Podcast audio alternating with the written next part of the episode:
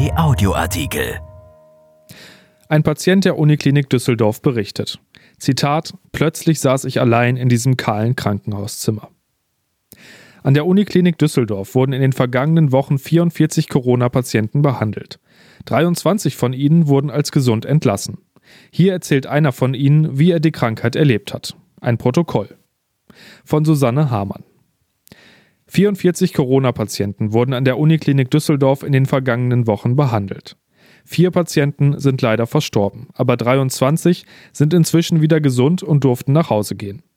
Johannes Ruppel ist einer von ihnen. Der 43-jährige Musiker aus Düsseldorf möchte seinen echten Namen aber lieber nicht nennen. Isolationshaft nenne ich es. Genauso fühlt man sich, wenn man zehn Tage lang allein in einem kleinen Krankenhauszimmer mit kalkweißen Wänden liegen muss. Bis heute weiß ich nicht, wie meine Pfleger und Ärzte an der Uniklinik Düsseldorf eigentlich ausgesehen haben. Sie kamen ja immer komplett vermummt herein. Schutzanzug, doppelte Gesichtsmaske, Haarschutz, Handschuhe. Man sah eigentlich nur die Augen. Sie haben sich wirklich unheimlich bemüht, aber am Ende füllt dieser Kontakt nur einen Bruchteil der Zeit. Aber ich fange am besten von vorne an. Ende Februar sind wir in einer Gruppe von acht Leuten für eine Woche nach Österreich in den Skiurlaub gefahren.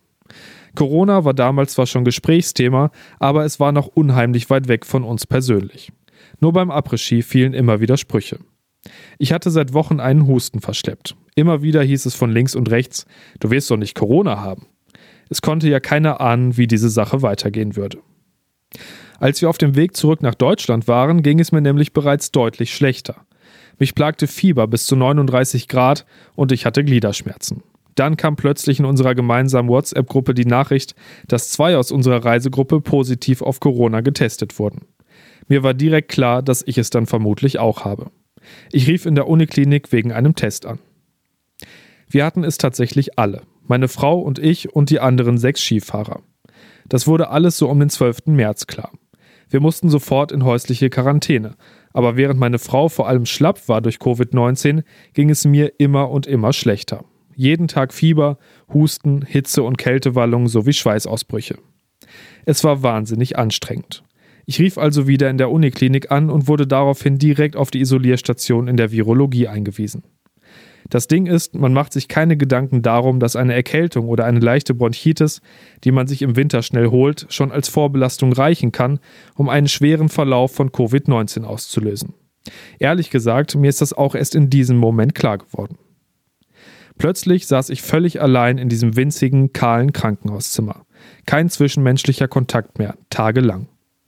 Ich hätte niemals gedacht, dass ich so froh sein könnte, durch mein Fenster auf eine Baustelle zu gucken, weil dort ab und zu Menschen zu sehen waren. Diese Situation hat mich unheimlich schwermütig gemacht. Ich erinnere mich daran, wie ich in diesem Zimmer saß, Musik hörte und in Tränen ausbrach. Wie konnte ich nur hier hinkommen?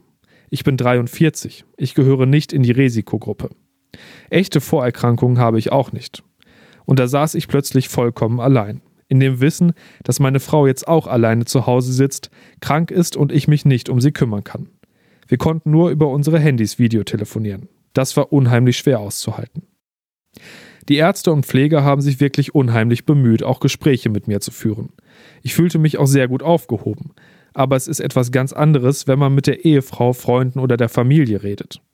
Zum Glück hat mir ein Freund meine Gitarre und ein paar persönliche Dinge vorbeigebracht. Das im Zimmer stehen zu haben, hat es etwas besser gemacht. Den Fernseher wollte ich auch nicht anmachen. Ich habe es versucht, aber auf jedem Sender lief nur Corona, Corona, Corona. Das kann man einfach nicht brauchen, wenn man da liegt und betroffen ist. Und dann gibt es noch dieses wirklich schlimme Gefühl, dass die Ärzte gar nichts machen können. Es ist eine Viruserkrankung, gegen die gibt es keine Medikamente. Ich bekam lediglich Schmerzmittel gegen die Symptome. Im Grunde kann man nur hoffen, dass der Körper am Krankenhaus genug Kraft tanken kann, um es alleine hinzubekommen. Aber was ist, wenn das nicht der Fall ist? Hinzu kam ein völlig veränderter Geschmacks- und Geruchssinn. Das Krankenhausessen schmeckte vollkommen versalzen. Ob ich Cracker oder Marmelade aß, alles schmeckte viel intensiver und nicht so wie bisher. Und es lag permanent ein säuerlicher Geruch in der Luft. Ich brauchte lange, um zu bemerken, dass es der Geruch vom Desinfektionsmittel war, das die Pfleger nutzten, wenn sie durch die Hygieneschleuse in meine Zimmertür gingen. Für mich hing der Geruch stundenlang in der Luft. Es war kaum zu ertragen. Dann stellte sich plötzlich heraus, dass ich eine Lungenentzündung verschleppt hatte. 15 Prozent meiner Lungenkapazität war bereits verschwunden. Ich musste ab dann permanent mit Sauerstoff versorgt werden. Zehn Tage lang lag ich im Krankenhaus. Jeden Tag wurde ich auf das Virus getestet. Am achten Tag nahmen sie mir das Atemgerät ab und sagten, wenn ich zwei Tage ohne die Maschine klarkäme, dürfte ich nach Hause gehen. Ich werde nie vergessen, wie ich am Ende entlassen wurde. Obwohl ich inzwischen eindeutig negativ auf Corona getestet war, sagten die Ärzte, ich könnte unmöglich durch die Uniklinik gehen. Sie passen wirklich sehr genau auf, dass sich das Virus auf keinen Fall ausbreiten kann. Stattdessen öffneten sie das Fenster meines Zimmers und ich stieg buchstäblich aus dem Haus aus. Mein Zimmer befand sich praktischerweise auf der Rückseite und im Erdgeschoss des Gebäudes. In der einen Hand hatte ich meine Gitarre, in der anderen meine Tasche. Der Moment war befreiend und beklemmend zugleich. Befreiend, weil ich endlich aus meiner Isolationshaft befreit wurde, beklemmend, weil ich schon nach den 100 Metern, die ich zum Auto meiner Frau laufen musste, völlig außer Atem war. Jetzt, zwei Wochen später, kämpfe ich immer noch mit den Nachwirkungen. Am 25. März habe ich zwar das Krankenhaus verlassen, aber ich bin trotzdem noch für drei Wochen krankgeschrieben. Die Ärzte sagen, es dauert einfach, bis man eine Lungenentzündung verkraftet hat. Leider reagiere ich plötzlich sehr stark auf den Pollenflug im Garten.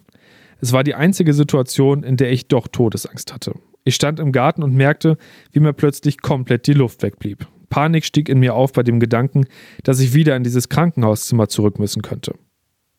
Ich kann da nicht mehr hin. Zum Glück haben Antiallergiemedikamente aber direkt geholfen. Ob sich dieser Nebeneffekt zurückbildet, bleibt abzuwarten. Aber zumindest die Lungenkapazität soll sich am Ende wieder völlig regenerieren, glauben die Ärzte. Erschienen in der Rheinischen Post am 14. April 2020 und bei RP Online. RP Audioartikel. Ein Angebot von RP Plus.